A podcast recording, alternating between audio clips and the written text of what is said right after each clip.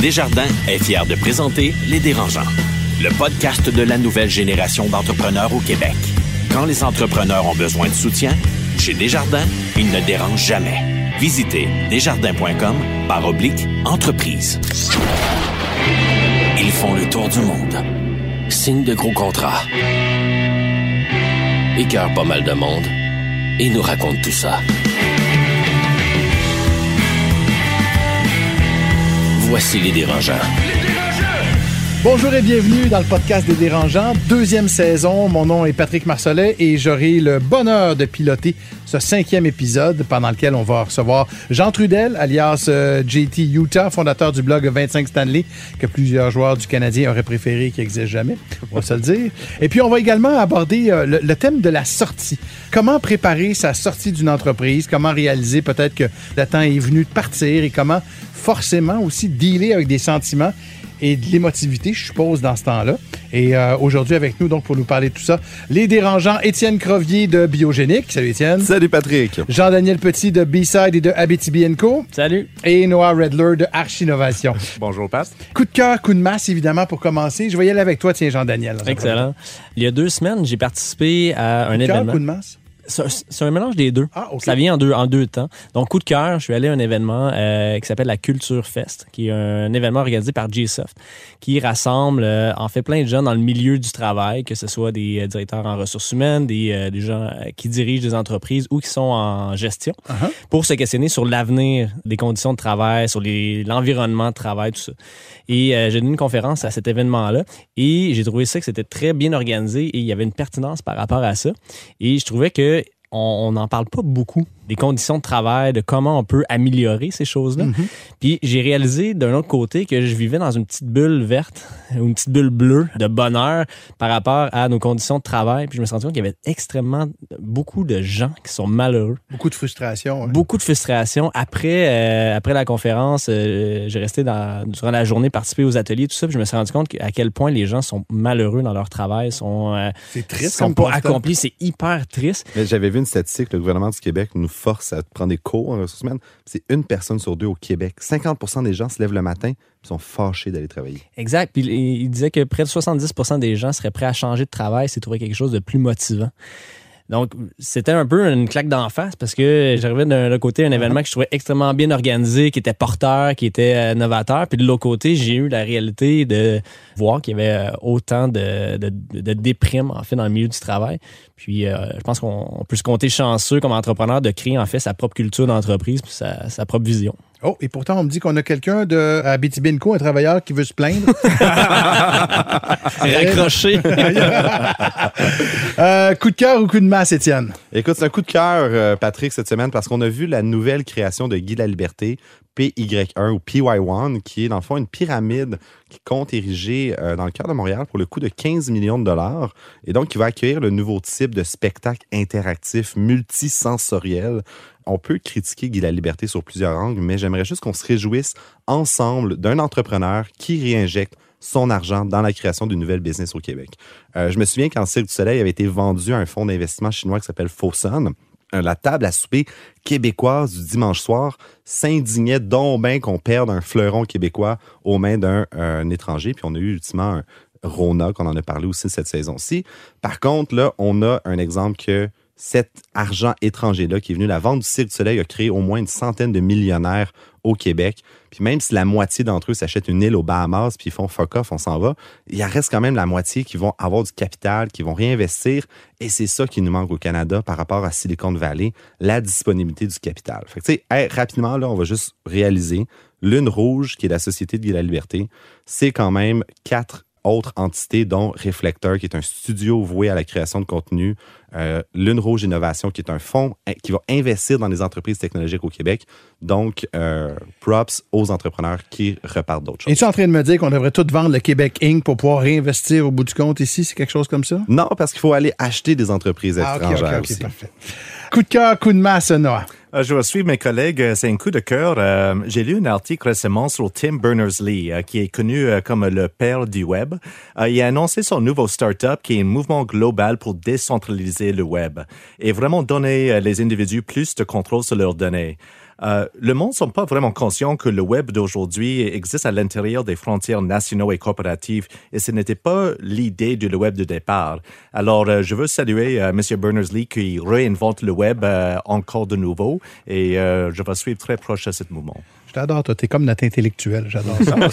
J'aime ça, c'est les lunettes.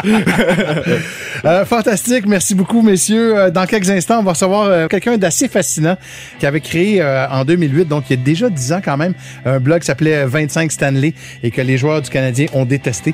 Euh, il s'appelle Jean Trudel et il a des euh, histoires hallucinantes à nous raconter.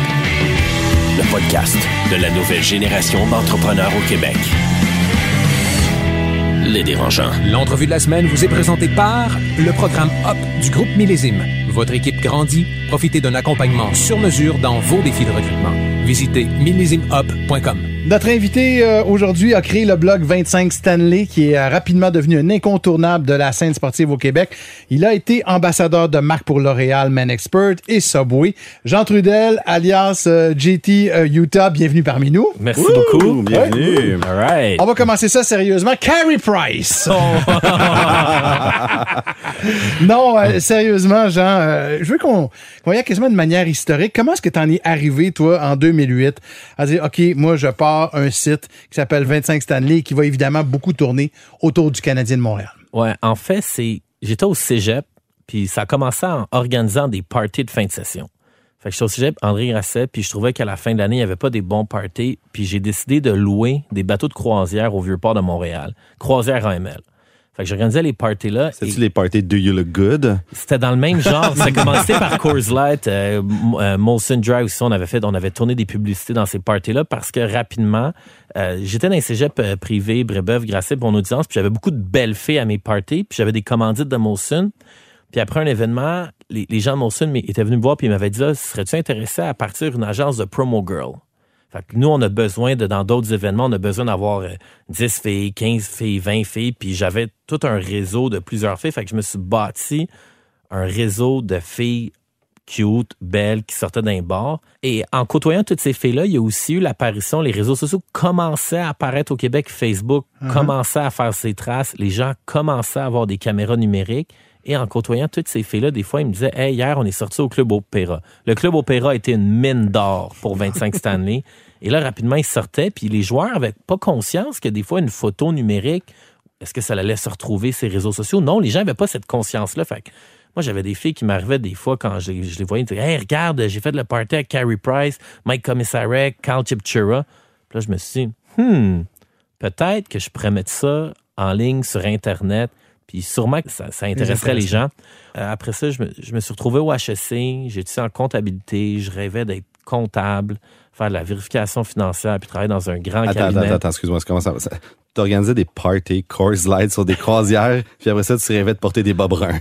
What the fuck? Euh, en- en fait, c'est que je me suis fait avoir par le marketing des comptables puis par beaucoup de gens qu'on m'a répété dans plusieurs occasions à HSC Montréal qu'on me disait si tu es un entrepreneur, la meilleure formation à avoir, c'est d'être comptable. Bullshit! J'ai j'ai rapidement compris que oui, une chance que j'ai mes cours de comptabilité, je suis capable de lire des états financiers, je sais c'est quoi un baillage, je suis capable de voir c'est quoi un bénéfice net, les marges brutes, etc. Mais de l'autre côté, rapidement, j'ai réalisé que quand tu es un entrepreneur, mais t'as pas besoin d'être comptable, tu as besoin d'avoir un bon comptable, mais t'as pas besoin d'en être un. Bref, j'étais tellement malheureux, j'ai croisé un de mes amis, Simon Cazelet, il m'a dit, en passant, il faudrait que je te fasse lire un livre. Ça s'appelle The Purple Cow. C'est Seth Godin. Seth Godin est un très grand conférencier. C'est un gourou du marketing. Il est excellent. J'ai lu le livre Purple Cow et en le lisant, j'ai comme une illumination. Je me suis dit, euh, je peux créer un peu ce que TMZ ou Perez Hilton faisait à l'époque aux États-Unis. Perez Hilton, pas Paris Hilton, Oui, Perez. Perez, oui. Puis moi, je me suis dit, bon, ben, TMZ connaissait un gros, gros, gros buzz de popularité. Je me suis dit, je peux dupliquer le modèle TMZ. On se rappelle que Pat Marcella a quand même animé Flash à TQS aussi. Ça, ça avait rien à voir avec ça avait rien à voir. Un peu de respect quand même, s'il vous plaît. Mais, mais quand tu pars ça à ce moment-là, en 2008, tu commences ton entreprise comme ça, c'est quoi l'accueil? Je veux dire, c'est pas du journalisme. euh, le Canadien doit capoter à ce moment-là. là. Ouais, mais j'ai eu- j'ai eu des rencontres rapidement avec la haute direction du Canadien de Montréal. J'ai rencontré euh, le président, propriétaire, C'était directeur. Gillette à l'époque? euh? Ouais, c'était Gillette. J'avais une rencontre avec, euh, avec Pierre Boivin, avec Julien Brisebois, Pierre Gauthier, Donald Beauchamp rapidement parce qu'un peu les gens étaient Mais là, c'est quoi ça, les réseaux sociaux? C'est Mhm. quoi ça, Internet? J'ai eu un, un accueil euh, très favorable auprès de mes lecteurs, auprès des fans des Canadiens, parce que beaucoup de gens se demandaient comment ça, nos joueurs performent pas, qu'est-ce que les joueurs font en dehors de la glace. Tu sais, aujourd'hui, ça, ça me fait rire parce que récemment, le party d'Halloween des Canadiens, tous les joueurs diffusent des photos d'eux au bar. On sait où est-ce qu'ils vont, ils se déguisent. Puis moi, je me souviendrai tout le temps, en 2009, j'avais publié des photos du party d'Halloween des joueurs. On avait Georges, euh, Price en speedo, en léopard, euh, dans un party, euh, les costumes déguisés. Puis j'étais violemment critiqué de je viole la vie privée des joueurs, ils ont donc bien le droit de faire le party. Puis tu regardes, on va dire, dix ans plus tard, puis c'est quelque chose de totalement commun et banal. Mais justement, Ben, dix ans plus tard, est-ce que tu penses que tu aurais été capable de vendre ton silence à l'organisation du Canadien versus l'argent que tu as fait avant ton entreprise? Parce que eux, clairement, ils voulaient. Tu sais, ça, a dû créer des remous, ça a dû créer des perturbations à l'intérieur de l'organisation. Ben, sûrement, mais je pense que les médias ont toujours existé puis ça a toujours créé des remous. Fait que je pense qu'il y a beaucoup de journalistes traditionnels puis il y a beaucoup de médias qui ont aimé pointer du doigt des blogueurs. Tu sais, je vais juste penser euh, la vidéo de, des sénateurs d'Ottawa dans le Uber. En ce moment, il, Ouais. fait, il fait le tour. Puis il y a personne qui critique vraiment le Ottawa Citizen de mettre ça. Puis je trouve ça un peu étrange aussi de voir des médias qui vont critiquer Ottawa Citizen d'avoir diffusé ça, alors qu'en B-roll, dans leur show, ils montrent la vidéo des gars dans le taxi. Mais ça peut avoir un impact énorme parce que un joueur qui pourrait finalement être retiré de la, de la patinoire, qui doit être réprimandé par l'organisation pour envoyer un message, ça peut avoir des conséquences sur les billets, ça peut avoir des conséquences financières là, quand Ouais, même. mais d'un autre côté, JD, c'est un peu aussi ton rôle. S'il y a des photos sur Instagram de toi en tant- à la tête de B-Side de Abitibi Co qui circulent, euh, tu sais, ton organisation. Ah, à va devoir 100 te- te Mais moi, je me mets à la place de l'organisation. Vous le disant, là, tu sais, on se met dans cette situation-là. Devait, ça devait complètement changer la game. Mais je, pense que aussi, quand tu avec des hauts dirigeants qui sont très, très bons, qui sont très, très, très visionnaires, ils sont capables de, de regarder les choses avec du recul puis de bien le gérer. Puis je pense que comme à l'époque, les gens en place chez le Canadien de Montréal, ils l'ont bien géré de, de comprendre que c'est un phénomène qui va pas arrêter. Probablement, eux, ils l'ont vu, qui ont dit, OK, il y a un gars dans son appartement universitaire qui publie des photos parce qu'il y a des filles qui lui donnent ça dans leur caméra numérique. Mais quand ils voient leur iPhone arriver, sont assez intelligents pour Ouais. savoir que la prochaine étape, c'est ça va être du user-generated. Puis même moi, je l'avais remarqué avec mon blog qu'au tout début, les gens m'envoyaient beaucoup, beaucoup des informations directement à moi.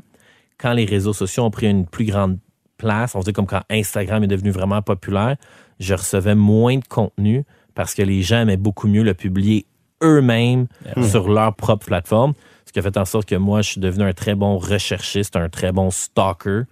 Et que là, je me suis dit, Ah, mais là, en, en fait, c'est que, OK, les gens m'envoient moins le stock, mais là, j'ai une plateforme, où est-ce que je peux le trouver, là? Puis, tu sais, des choses qui n'étaient pas compliquées, c'était, tu sais, moi, je me disais, bon, ben, samedi soir, il y a une grosse victoire, je le sais que le bar le plus hot en ville, c'est le Fly Gin.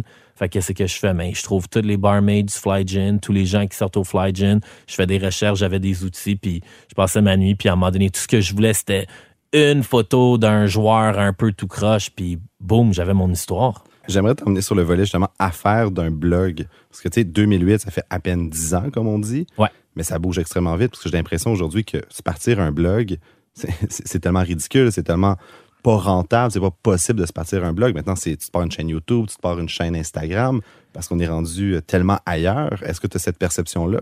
Ah ben oui, tout à fait. Dans le jargon Internet, avant, on parlait de blogueur et ce terme-là a changé pour influenceur. La raison aussi pourquoi il y en a beaucoup plus, c'est qu'à l'époque, quand je me partais un blog, mais moi, mon premier blog, je l'ai codé moi-même. J'ai fait un blitz de travail de trois jours de suite, constamment à apprendre à comment utiliser WordPress, comment ça fonctionne, travailler sur mes plugins, le développer moi-même. Aujourd'hui, tu as un iPhone, tu as un compte Instagram, tu aucune maintenance technique. Moi, dès le début, quand j'ai parti mon blog, fallait que j'aille un hosting, fallait que j'aille sur GoDaddy. Maintenant, tu te crées un username, c'est vraiment facile. Fait que c'est pour ça qu'il y a une explosion d'influenceurs, puis il y en a beaucoup des gens qui ont des abonnés. Mais après ça, c'est comment tu développes ton modèle d'affaires. Mais justement, un blog 100% francophone sur le sport canadien de Montréal, peux-tu faire de l'argent avec ça? Ah ben oui, mais au début, j'étais tout seul. Puis moi, rapidement, je me souviens, j'étais au HSC, puis j'avais un collègue de classe qui avait gradué avant moi, qui était dans une agence. Puis là, ça faisait peut-être, euh, je sais pas, une couple de mois que j'étais à temps plein là-dessus. Puis là, il m'appelle, puis il me disait, écoute, euh, j'ai un deal euh, pour toi avec Bud Light. On, va faire une campagne de pub euh, pour les séries. On va te donner euh, 12 000 pour le mois prochain. fait que moi, je veux pas, j'étais à l'université, puis je me disais, OK, mais si je fais 12 000 par mois, 12 mois par année, après ça, je me dis, j'ai besoin de un client. J'ai 25 ans, je fais 140 000 par année. Quand même pas pire. Tu sais, mes, mes, mes costs sont, sont super bas. Après ça, rapidement, tu, tu trouves euh, un autre passionné. Plein de monde qui veut l'écrire. Tu sais, mon premier employé, Nicolas Poulain, euh, je pense que je l'ai engagé avec 14 ans.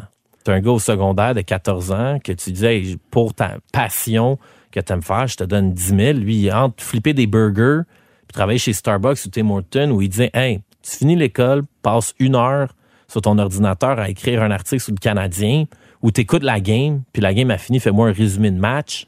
C'est quand même le fun. Fait que le, le- le modèle d'affaires était quand même bon, mais encore une fois, c'est que aussi j'ai rapidement réalisé que sur papier, ça sonne facile. Ah, j'ai besoin de trouver un deal à 12 000 par mois, mais c'est aussi difficile d'aller les chercher. C'est pour ça que à long terme, je m'en souviendrai tout le temps de cette rencontre-là. J'étais monté sur le bureau des gars tellement que j'étais passionné. Ça a été de signer une entente à long terme commerciale avec Mise au jeu. Parce que jeu ont vraiment embarqué de signer un deal sur l'année avec du contenu, de la création de contenu, d'articles. Et depuis que j'ai décidé de faire cette entente-là, ils ont dupliqué mon modèle d'affaires avec plein d'autres plateformes. Mais d'après toi, est-ce que tu penses que ça a devenu trop facile de devenir influenceur? J'ai rencontré quelqu'un l'autre journée et j'ai demandé qu'est-ce que c'est quoi ton inspiration? Et et il a dit je veux être influenceur YouTube. Et moi, moi euh, c'est peut-être euh, mon côté vieux homme euh, que je comprends pas de tout tout ce mouvement. Je- mes employés dans leur vingtaine, ils disent like, hey, est-ce que tu as vu tel personnage? Et je regarde les vidéos et je comprends absolument rien. Ben, je pense que devenir influenceur, c'est certain que si t'es une belle fille, ça va être très, très, très facile. En fait, même de Ah, nos merde. jours, n'importe quelle belle fille de 18, 20 ans qui est cute, qui met des photos d'elle régulièrement, va aller chercher 20, 30, 50 000 abonnés. Parce que ce qui arrive, le phénomène, c'est que, exemple, moi, quand j'étais au secondaire, même j'étais en secondaire 4, puis il y avait un gars de secondaire 2 qui était le meilleur joueur de hockey de l'école. Pour X, Y raison, je savais c'était qui. Puis même quand j'étais en secondaire 5, quand il y a une secondaire 2, une secondaire 3 qui est cute, tu le sais c'est qui et vice-versa. Les réseaux sociaux font, font en sorte que maintenant, la plus cool de l'école, mais c'est la plus cool de tout le quartier. Après ça, la seule différence, c'est qui qui est assez intelligent de comment commercialiser sa marque puis d'aller chercher une audience qui va être engagée. Parce qu'il y en a beaucoup de gens qui ont beaucoup, beaucoup d'abonnés, mais ils font pas nécessairement d'argent. En même temps, il y a le timing parce que être influenceur, c'est sur du temps emprunté. Ta jeunesse, elle, elle fuit à tous les, tous les jours. Fait qu'à un moment donné, comme influenceur, tu vas perdre de la valeur versus un média comme, mettons, 25 Stanley. Il y a des nouveaux joueurs à chaque année. Ta matière première est toujours renouvelée. Tandis que si tu te mets en scène comme influenceur, ben, tu as un peu un time bomb euh, derrière toi. Là. Oui, puis non, parce que si je prends un, un exemple avec euh, les comédiens traditionnels, euh, on pense, on va dire, à, à- à des vedettes auxquelles j'ai grandi quand je pensais à Télépirate. J'ai tellement de flashbacks en ce moment. Mais pensez à un Guillaume le Métivier, sa communauté va le suivre. Pense à un humoriste. Un humoriste, s'il fait bien sa caresse, ses abonnés vont... Ben, il y a une certaine pertinence culturelle. Si tu prends une fille d'occupation double, dans 20 ans, elle n'aura pas la même pertinence culturelle que Guillaume Lemaitre qui va continuer à faire partie de Parce, notre... qu'elle a eu- Jugement, puis parce que ces artistes-là ont une vie aussi Ben à oui, l'extérieur d'Instagram. Il continue de vivre. C'est ça. Oui. Ah, mais, mais je fais juste dire que ça va dépendre aussi. Après ça, ça va être au YouTuber ou à l'influenceuse Instagram d'adapter. Tu sais, pense à Marilou qui au début c'était des recettes. Puis après ça, c'était des histoires de bébés. Puis là, maintenant, dans un mode plus rénovation maison. Fait qu'on, ses abonnés grandissent avec elle. Donc, je pense que ça, c'est la clé du succès pour n'importe quelle influenceuse. Jean, si tu permets, je veux te ramener un petit peu à- au 25 cette année, Oui. puis il y a une coupe de bébelles qui m'intéresse parce que t'arrives, tu te mets à brasser de la merde, c'est un peu bon. Ouais. As-tu, à un moment donné, euh, des menaces de joueurs, peut-être, ou de proches de joueurs, sans nommer personne? Non, non, mais il y a pas mal certain que Nathan Beaulieu, Christian Thomas, eux, ils m'aiment vraiment pas. Euh, Josh Georges non plus. Maxime Lapierre, je le sais qu'il m'aimait vraiment pas, mais euh, j'ai toujours réussi à... Ils sont pieds à Montréal, toi, oui. Ouais. Mais même avec, avec Maxime Lapierre, j'ai toujours euh, réussi à, à bien gérer les choses de je pense que la perception, puis c'était des erreurs que je faisais de dans mes propos, dans mes images, dans mes histoires, dans mes textes. J'étais très trash, j'étais très provocateur. Mais souvent, quand j'ai eu faire, j'ai fait face un peu à la musique puis sentir la soupe chaude, j'ai quand même réussi à bien m'en tirer puis à, à pas être confrontateur. J'ai toujours eu une, une mentalité, it's, it's better to ask for forgiveness than permission. Mhm, Fait que souvent, je me suis dit, je vais sortir l'histoire. Écoute, dans le pire des cas, ben, je recevrai une mise en demeure ou je recevrai un courriel ou un message d'un de ses amis ou d'une agence de sécurité qui vont me dire Hey, écoute, euh, retire cet article-là. Puis il y a toujours eu deux méthodes à, de faire. Il y a des gens, des fois, qui m'ont écrit Hey, salut, euh, l'article que tu as publié, euh, ma blonde ne sera pas contente, ça voit ça, fait que euh, enlève-les maintenant. Puis j'étais comme Ah, Et écoute. c'est arrivé donc? Oui, oui, OK. oui. Ouais, c'est arrivé. Ouais, j'ai quand même supprimé, tu sais, des mises en demeure, j'en ai eu une. Je peux la raconter. J'avais eu euh, l'intention de grossir ma- mon entreprise puis de répliquer le modèle 25 Stanley dans toutes les villes canadiennes. Fait que une de mes premières étapes, j'avais fait quelque chose à Toronto. Puis euh, quand j'avais parti mon blog à Toronto, rapidement, j'a- j'avais un- une grosse histoire sur Brian Burke qui s'est six mois plus tard. Mais quand j'avais sorti que Brian Burke allait se faire congédier par l'organisation des Maple Leafs de Toronto pour avoir eu une relation extra-conjugale au sein de l'entreprise, puis que sa femme était pas contente. Fait moi, je sors ça dans un blog à Toronto qui était pas connu, puis pow! En dedans de quatre heures, c'était à TSN, puis il y avait Bob McKenzie, puis Pierre Lebrun qui, Qui niait probablement. qui niait. Ben oui. Mais ce qui me surprenait, c'est que le, je m'attendais pas à ça parce qu'au Québec, chaque fois que je sortais une grosse histoire, les médias montréalais faisaient exprès pour pas la citer. Et je pense que la seule fois que tous les médias ont comme eu pas le choix de me citer, c'est l'histoire d'Alex Galchenyuk qui s'est fait battre par sa blonde parce que ma communauté était tellement grosse, c'était tellement une grosse histoire qui a été reprise partout qu'à un moment donné, quand tu es au Journal de Montréal, la presse, RDS, t'as beau pas vouloir me citer, là, tu, peux pas aller en ondes puis rouler mes histoires sans me citer, mais avec Brian Burke, quand j'avais sorti cette histoire-là, euh, j'avais reçu une mise en demeure rapidement de, de son avocat, que à l'époque, c'est la firme Inan Blakey. Fait que ça, ça m'avait fait pas mal peur, mais je m'en suis toujours tiré avec... euh, j'avais été obligé de faire une excuse publique sur mon blog, puis j'avais été obligé de dire que mon information était fausse, puis que c'était pas vrai. Mais des fois, tu dis, tu sais quoi, je vais faire ce que tu dis, je vais m'excuser, on tu va viens tourner prendre ta la vengeance Mais est-ce que dans le c'était podcast dur? des dérangeants. Ça devait être dur quand même parce que Ah. dans ta démarche, c'est pas euh, c'est une démarche qui est provocatrice, mais qui est quand même basée sur un certain fond de vérité. Tu sais, c'est pas juste Ouais. d'inventer une. Fait que ça devait être tough. Tu peux tu pas de- inventer, t'as pas, t'as pas Ben le non, choix. fait que là, tu sais, c'est dur, là, t'es en train de dire aux gens publiquement, t'es comme, c'est pas vrai. Ouais, mais après ça, six mois plus tard, euh, il a été congédié puis c'est sorti dans le Toronto Star. Là, est-ce que t'es ressorti? Non, j'ai décidé de me dire, ah, tu sais quoi, on, on, on va laisser faire. Savoure le moment présent aujourd'hui. Ouais. J'avais raison. Mais je suis curieux, euh, avec cet auditoire, tu as un pouvoir assez exceptionnel et tu as un effet sur la vie de toutes les personnes, donc tu profiles sur ton blog, dans les médias sociaux. Est-ce que tu as une réflexion sur l'effet que tu as sur ces, ces personnes euh, au-delà de le, le monde virtuel? Euh, par rapport aux gens que j'écris ou par rapport à mon audience? Mais mon ex-audience. C'est vrai, faut que je fasse attention. Euh, un peu les deux, mais surtout euh, les gens euh, sur lesquels tu écris. Ouais, j'ai vraiment, vraiment beaucoup changé ma, ma vision des choses en, en rencontrant des joueurs. C'est surtout en rencontrant les, les femmes des joueurs. Je me souviens, euh, la, la première personne, c'était la, la femme de Steve Bégin. Je, je sais pas comment elle avait fait, mais elle, elle voulait vraiment savoir c'est qui le gars derrière 25 années, c'est qui JT Utah.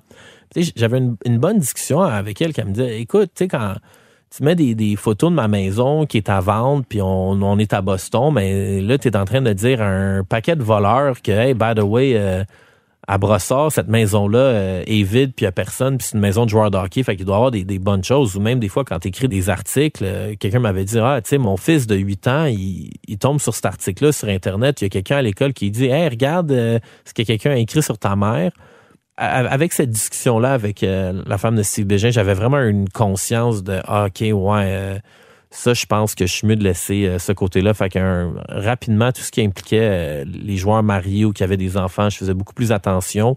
Des Nathan Beaulieu, des gars qui font 4-5 millions par année, puis qui virent une brosse deux, trois fois par semaine, sortir un vidéo 2 sur le party au New City Gas. Ça, j'avais pas vraiment de, de problème avec ça. mais, mais de l'autre côté, j'étais plus, hey, tu joues pour le Canadien de Montréal, tu sais que j'existe, tu es au courant qu'il y a Ouais. des médias. Si t'es assez stupide pour te laisser filmer puis te faire prendre en photo dans des situations compromettantes, t'es cave. De l'autre côté, t'avais le meilleur qui- qu'il y a eu, c'était Piqué Souban. Piqué Souban il avait compris la game.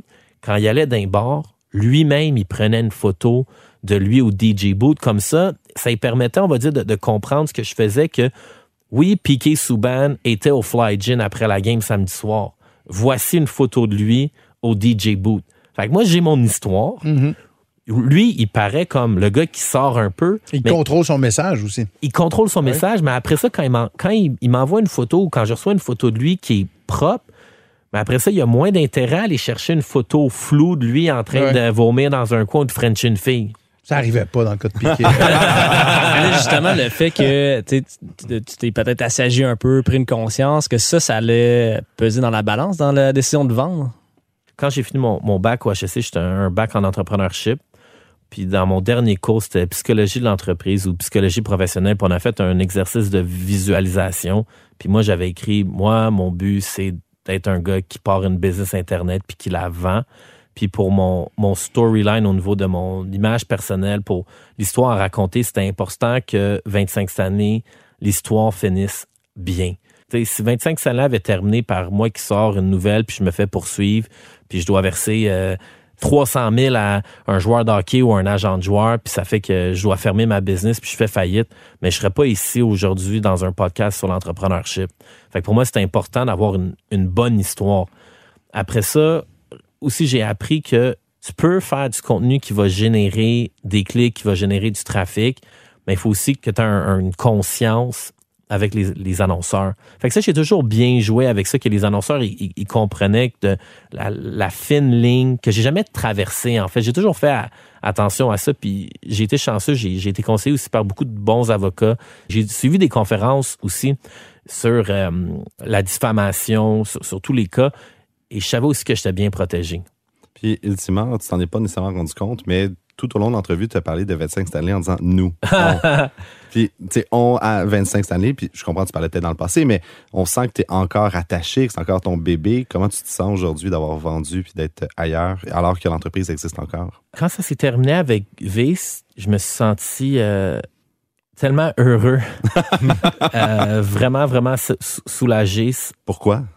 Pour moi, quand tu vas une entreprise, puis tu restes dedans, c'est un peu comme si tu achètes une maison, tu rénoves, puis quand tu vends à quelqu'un, mais le nouveau propriétaire, il te demande de rester dans la maison, puis il te demande de déconstruire ou de faire des améliorations, des rénovations que tu n'es tout à fait pas d'accord. Fait que Bâtir une piscine terre ou une piscine creusée. Ouais. Exactement. Fait que les, trois dernières années, en fait, c'est que c'est pas à, ce que je m'attendais. J'avais des grandes, grandes, grandes attentes en arrivant euh, à V, en, travaillant avec Maxime Rémiard. Euh, malheureusement, ça, ça s'est pas produit. C'est des choses qui arrivent, mais je me souviens que le lendemain d'avoir vendu 25 cette année, il y a un gars qui s'appelle Émile Girard. Émile Girard, ça a été aussi un autre pionnier du web au Québec. Il avait fondé Fanatic. Émile Girard avait été le premier blogueur à linker à l'époque jthockey.wordpress.com avant que ce soit 25 cette année, ça s'appelait JT Hockey. puis euh, lui aussi a vendu sa compagnie, il avait vendu Fanatic puis un réseau de sites web à l'époque à Rogers. Puis il m'a dit comment ça a été ton deal, c'est quoi tes engagements? Puis il m'a dit oh, OK, il faut que tu restes trois ans. Puis il m'a dit la plus grosse erreur que tu as fait, c'est de vendre puis de rester. Puis moi je pense que si j'ai un conseil à n'importe quel entrepreneur, c'est quand tu vends, faut que tu partes Débarrasse. tout, tout de suite. L'idéal, c'est, tu peux dire, écoute, je vais faire un contrat de consultation, je vais rester avec vous pour un mois, deux mois, six mois, mais j'ai beaucoup de misère à croire à, surtout quand c'est des business qui sont tellement différentes que, que c'est fou. Même si c'est dans le média, j'ai vraiment réalisé que la télé, c'est complètement différent du web. C'est pas la même culture, c'est pas le même monde, c'est pas les mêmes réflexes, c'est pas la même idéologie. C'est c'est pas qu'une business c'est mieux ou que l'autre est moins bonne. Je suis convaincu que si tu vas au toquin, puis tu prends le meilleur serveur du toquin, puis tu l'envoies travailler au beach club, pas mal certain que le fit marchera pas et vice versa. Que si tu prends la meilleure vendeuse de bouteilles au beach club puis tu l'amènes chez Toqué, pas mal certain que son pourcentage de pourboire va pas être le même. Fait que je pense que Ah, c'est encore drôle. hein? Mais dans le fond, ce que tu nous dis, c'est que c'est important de savoir comment préparer sa sortie d'une entreprise. Ouais. Et euh, c'est justement le thème du débat qu'on s'apprête à faire dans quelques instants. Mon vieux Jean Trudel, merci beaucoup d'être passé avec nous autres. C'est hyper gentil. Merci. bien. Merci. Merci. Je viens de le dire, donc restez avec nous dans quelques instants. Comment préparer sa sortie à la tête d'une entreprise? Vous allez voir qu'il y en a qui sont sortis euh, de leur entreprise ici autour de la table et ça a été pas mal émotif. Le podcast de la nouvelle génération d'entrepreneurs au Québec. Les dérangeants. Vente à salade, une présentation de Desjardins Entreprises. Fier de donner un élan aux projets les plus inspirants des entrepreneurs du Québec. Et c'est le moment que vous attendiez tous, évidemment, celui de vous présenter euh, une euh, deuxième start-up finaliste parmi les, euh, les 10 sélectionnés par notre panel d'experts chez Desjardins Entreprises. C'est pour, évidemment, le concours Vente à salade. Jusqu'au 4 juin prochain, vous, avez- vous savez que vous pouvez aller voter en ligne pour le projet de votre choix qui va mériter une formation bootcamp à l'École d'entrepreneurship de Beauce. Les dérangeants aussi, d'ailleurs, allez-y voir ça parce que vous allez devoir choisir un gagnant. Et notre projet du jour, Jean-Daniel? Ben, on reste dans le thème sportif. Euh, Donc, c'est une, startup qui est présentée euh, par Maxime Aubu et qui s'appelle Hockey Projection. Salut les dérangeants, mon nom est Maxime Aubu, j'ai fondé l'entreprise Hockey Projection. Hockey Projection, c'est une application web qui aide tous les joueurs de hockey de tous âges et de tous niveaux à développer son plein potentiel. En gros, Hockey Projection, c'est un profil personnalisé évolutif, une structure incluant 7 sphères de développement et un réseau de marchands et professionnels à travers tout le Québec qui sont prêts à aider nos joueurs à se développer, mais surtout à économiser pour réduire les coûts d'une saison. Hockey Projection, c'est sur le web et dans la vraie vie. Alors voilà, c'était Maxime Aubu. Jean-Daniel, des commentaires? Quand il parle de plein potentiel, on dirait que Carlo est en train de faire son pitch de vente euh, sur les enfants. ben, en fait, euh, je suis je suis un peu intrigué. Euh, j'ai- il semble avoir comme plusieurs business à l'intérieur de une, euh, une Ouais. espèce d'application pour suivre un peu, ouais, pour suivre un peu tes tes, tes skills, mais de l'autre côté, une, une place de marché. Un aspect économique à la chose Exact. aussi pour sauver un peu sur les équipements ou je sais pas. Je comprends pas le modèle d'affaires. En, en- je suis comme intrigué. Ouais. Au but, il a pas scoré direct dans le but. Oh, truc. oh. Mais euh, non, je suis d'accord avec toi, JD. Ultimement, très ça belle énergie pour faire ma référence à l'occupation double. Euh, mais ultimement, je, je, je comprends mal le, le produit. OK. Un petit point à ajouter, Noah, ou c'est. euh, Euh, Ça semble être une intelligence artificielle pour le hockey, euh, mais euh, il a oublié le buzzword là-dedans. alors Blockchain, blockchain. blockchain, blockchain. Mais cela dit, il est dans un bon marché. Là, OK, ça coûte extrêmement cher. Il, est il est dans une bonne place. faudrait mieux comprendre le modèle. Vente à salade, une présentation de Desjardins Entreprises. Pour encourager le projet finaliste de ton choix, vote avant le 4 juin 2019 sur lesdérangeants.com baroblique vente à salade. Les dérangeants. De retour dans le podcast des euh, dérangeants, fut un temps où on, c'est un feeling bien personnel, mais j'ai l'impression où on créait notre entreprise, où on la dirigeait toute notre vie, puis on finissait par la léguer à un de nos enfants avant de prendre notre retraite. Or, on est en 2018 et euh, il y a plusieurs entrepreneurs qui carburent désormais bien plus au défi de partir des business, de la faire croître, euh, puis de s'en départir pour partir quelque chose d'autre. Parfois, ils réalisent aussi qu'ils ont juste simplement envie d'autre chose. Donc, il faut parfois savoir préparer sa sortie. Et pour débattre de ce sujet aujourd'hui, nos dérangeants avec nous, je vous le rappelle, Noah Redler, Jean-Daniel et euh, Étienne Crevier qui sont avec nous autres. Étienne, d'ailleurs, je commence avec toi, tiens, qui s'est tout récemment euh, départi de son entreprise euh, biogénique et ça n'a pas été simple, ne serait-ce qu'émotivement. En effet, écoute, euh, j'ai jamais eu le but de vendre biogénique, mais il arrive un moment où est-ce que tu te rends compte que tu n'es plus nécessairement la meilleure personne, le meilleur capitaine de navire pour ton entreprise. Puis c'est là que je me suis rendu compte qu'ultimement, être entrepreneur, c'est une collection d'expériences. Puis il faut arriver à un moment où est-ce qu'on se dit, il y a un avant euh, Étienne Crevier pour Biogénique, puis un après Étienne Crevier. Puis pour Biogénique, c'était vraiment la meilleure décision. Puis je suis content d'avoir gardé Biogénique au Québec, d'avoir sécurisé les emplois, d'avoir permis d'avoir euh, une stabilité. Mais c'est sûr et certain que si tu penses que tu vas travailler pour ton entreprise toute ta vie, euh, soit que tu es naïf ou soit que tu te mens toi-même. Et je sais que ça a été difficile dans ton cas. Est-ce que les, émotions, à un moment donné, sont mauvaises conseillères? Est-ce qu'il faut être capable nécessairement de les mettre de côté quand on prépare sa sortie? Ou si au contraire, elles peuvent nous servir à préparer notre sortie? Il y a un livre qui s'appelle Never Split the Difference, qui est sur, l'art de la négociation. Puis il dit toujours négocie comme si ta vie en dépendait. Tu sais, accepte jamais la scène, là. Faut que tu te battes pour ça. Fait que l'émotion vient chercher ultimement la hargne que tu as besoin pour négocier. Mais en effet, après ça, faut que tu mettes ton orgueil de côté. Puis Dieu se sait que j'en ai une qui est quand même assez grosse. Euh, ton ego, ça n'a pas de place autour d'une table de négociation. Puis c'est là que ça devient extrêmement difficile parce que tu dis, mais mon gut feeling d'entrepreneur m'a permis d'être là autour de cette table. Fait que je dois faire quelque chose comme du monde à la fin, tu sais. Sinon, j'aurais pas réussi à bâtir ma business. Mais après ça, il faut comme que tu fasses confiance aussi à tes conseillers. Tu payes tristement cher. là. T'es- la quantité de travail que tu fais comme entrepreneur, puis le, le cachet qu'un avocat et un comptable se font sur une transaction, c'est complètement démesuré.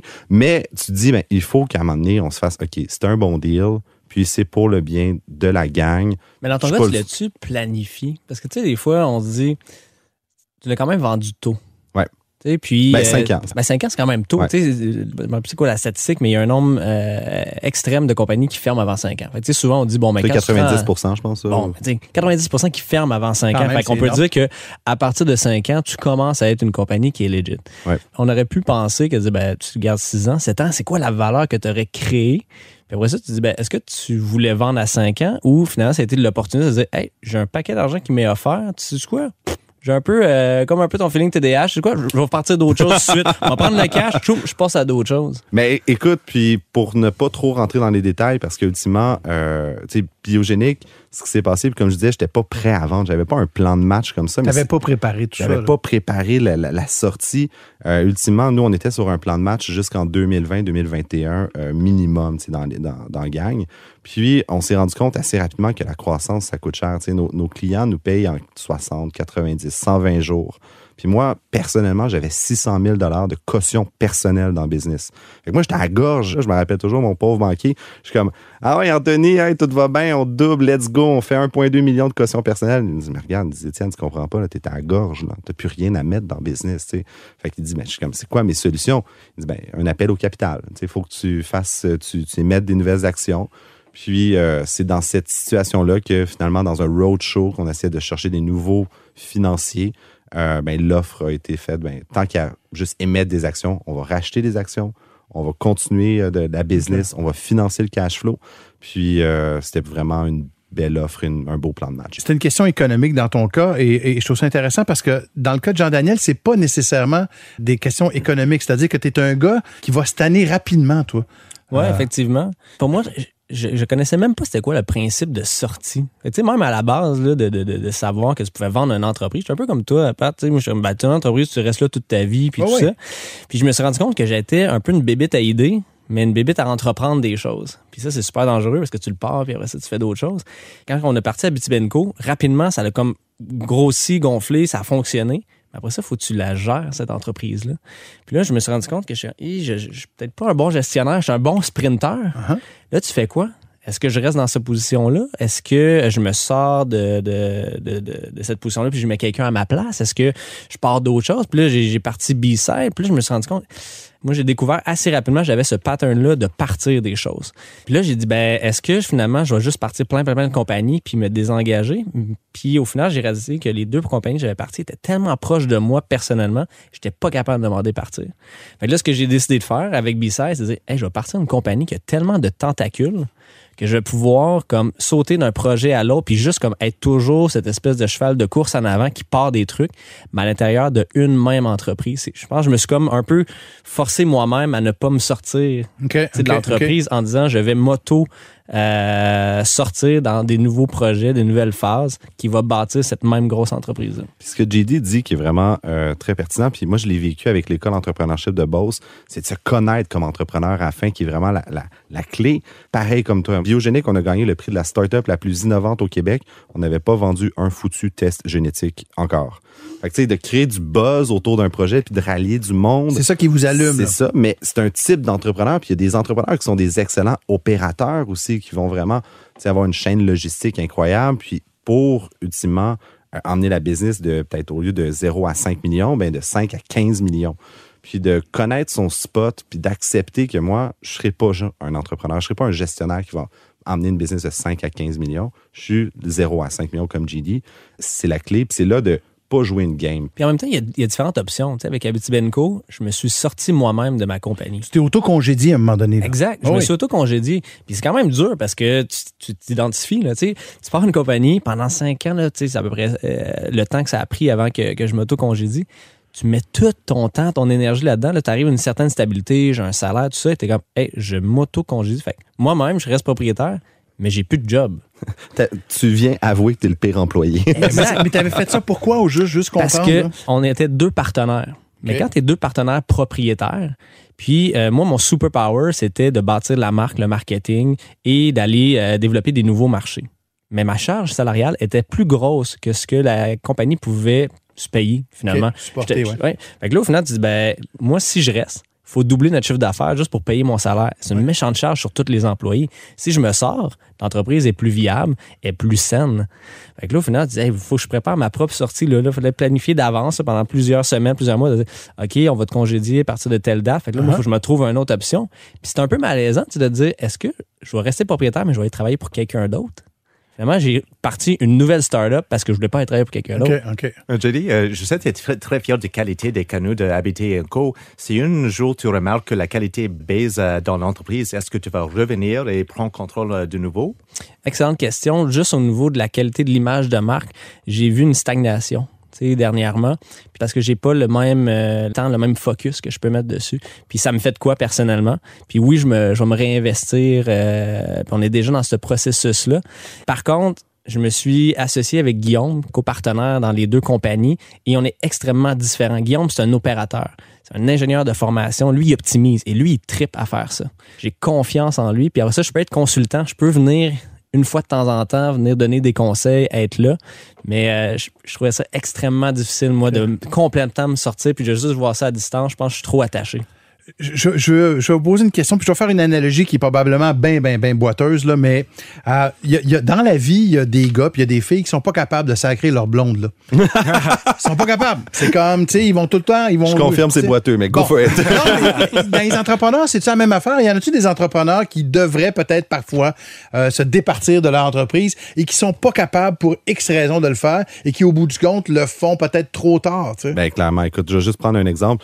Un des gros enjeux qu'on a au Québec actuellement avec les baby boomers, c'est la relève entrepreneuriale. Puis combien de fois je croise un gars qui dit Ouais, j'essaie de convaincre mon père de juste prendre sa retraite puis d'aller jouer au golf, puis de me laisser gérer la business parce que ça fait 10 ans que je suis dedans, puis j'ai le titre de VP exécutif, mais mon père, il est encore omniprésent, puis là, ça déchire des familles. J'ai des exemples que je pourrais nommer, mais peut-être par respect, on va ne pas les nommer. Ben, Il y en a qui Mais ont, des- qui ont pas le choix aussi. Euh, je te donne un exemple. Euh, Petit Noah, peut-être que, que, que tu le vis, mais quand tu as une entreprise qui est tellement reliée à ton individu, soit ton intellect, Un soit. peu comme Noah, d'ailleurs. Exact. Ben, à donné, co- comment tu veux vendre ça? Euh, Est-ce que tu, tu dis, ben là, c'est aujourd'hui, c'est fini, euh, je peux pas la vendre? Euh, C'est extrêmement difficile. là. fait que je suis pas sûr que c'est juste une question de dire, je suis pas capable de laisser ma blonde. Ouais. Des fois, je peux juste pas. OK. Noah, tu as déjà pensé, toi, à, à te départir ou à, en tout cas, à préparer une sortie quelconque? T'as-tu pensé aux enfants? Oh oui, les enfants. Ah, mais je sais, euh, j'ai pas trop pensé, mais effectivement, si on a la chance de continuer avec Arch pendant les prochaines 20, 25 ans, éventuellement, je vais arriver à un point où je peux pas continuer. C'est une entreprise qui prend beaucoup d'énergie, je mets beaucoup dans les projets, mais c'est pour ça, euh, on a vraiment mis la réflexion que Arch, ça doit arrêter d'être moi. Et on a créé un modèle. On a, euh, Arch est plus un processus, une façon de faire. Et mon, mon objectif dans les prochaines années, c'est de vraiment faire transférer, transférer cette connaissance à mon équipe, à tous les gens autour de moi. Alors, ils peuvent reprendre. Euh, je sais que Arch doit évoluer, euh, mais la question de se vendre, je suis pas prêt à répondre à ça OK, aujourd'hui. OK, OK. Quand on dit préparer sa sortie, est-ce que ça veut peut-être même aller jusqu'à dire choisir la personne qui va peut-être même acheter notre entreprise? Euh, Je pense que oui. Euh, On parle souvent de trouver des investisseurs stratégiques, mais on pense pas toujours d'un exit stratégique. Et souvent, quand on monte une entreprise, on a une vision, euh, on a une vision, on a une volonté. Il y a quelque chose dans nous qu'on met dans cette entreprise. Et je pense que c'était un peu abordé pendant l'entrevue, l'entrevue que quand quelqu'un d'autre achète ton entreprise, ils vont changer, ils vont réaménager, ils vont changer votre façon de travailler. Et c'est ça une des grandes réflexions en Arch, c'est si quelqu'un un jour nous offre une somme assez intéressante de l'argent, je veux s'assurer qu'il continue à utiliser notre philosophie et à vivre avec notre culture et de mettre ça de l'avant. C'est pas à n'importe qui je veux vendre l'entreprise. Je veux quelqu'un qui va continuer avec le mission d'Arche. Mais dis-moi, Noah, est-ce que pour toi, tu t'as mentionné, si tu reçois une somme assez intéressante, fait que pour toi, est-ce que l'argent, c'est le facteur numéro un qui va déterminer si tu t'assois, si tu regardes une offre ou pas? Non, en fait, euh, c'était jamais l'argent pour moi. C'est j'ai une, euh, j'ai une mission en tête et il y a quelque chose que je veux accomplir avec Arche.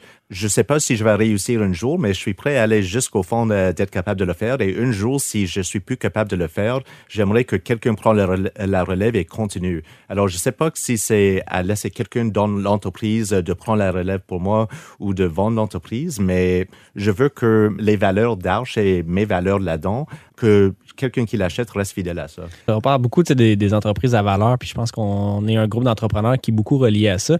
Mais il y a l'autre aspect aussi euh, de planifier ton entreprise. Tu te dis, je vais démarrer aujourd'hui et je vais la vendre à cette entreprise-là. Tu le sais déjà d'avance. Je vais les dire, déranger assez qu'ils n'auront pas le choix de Mais c'est c'est le plan d'a- c'est le plan d'affaires. Dès le départ, tu dis je bâtis ça, je le vends. En fonction En de- fonction. C'est Mais- que ça le Ah, plan ouais. d'affaires. Fait que Password Box a fait ça. Tu sais, il y a beaucoup d'entreprises en tech qui font Ah ouais. ça. Euh, nous, en ce moment, on est en train de faire un projet à l'interne. C'est exactement ça le but. Le but, c'est de bâtir un modèle d'affaires à l'intérieur qu'on va vendre à quelqu'un. Et c'est ça le exit plan. Mais le exit n'est pas complet de toute la compagnie, mais tu Mais- planifies. Mais donc, au moment de la création, tu es déjà en train de préparer ta sortie. Je vais aller purement bouffer des- ben c'est en même temps Dollar Shave Club. Ils ont dit on va aller bouffer des parts de marché de Unilever, puis ils n'auront pas le choix de nous ignorer, puis ils ont vendu un milliard à Unilever. Carrément. Euh, ça a pris, je pense, cinq ou six ans. Euh, puis c'est un fonds de Montréalais qui avait fait leur euh, série A, qui ont fait, mon Dieu, la, euh, mon Dieu, c'est au probablement 100 fois leur investissement. Mais moi, j'ai une question pour toi, JD. Euh, quand tu es parti justement d'Abitibi Co, c'est quoi la question qui te faisait le plus chier? Dans quel sens? Moi, je te donne un exemple. Le monde me pose en ce moment, mais qu'est-ce que tu vas faire après?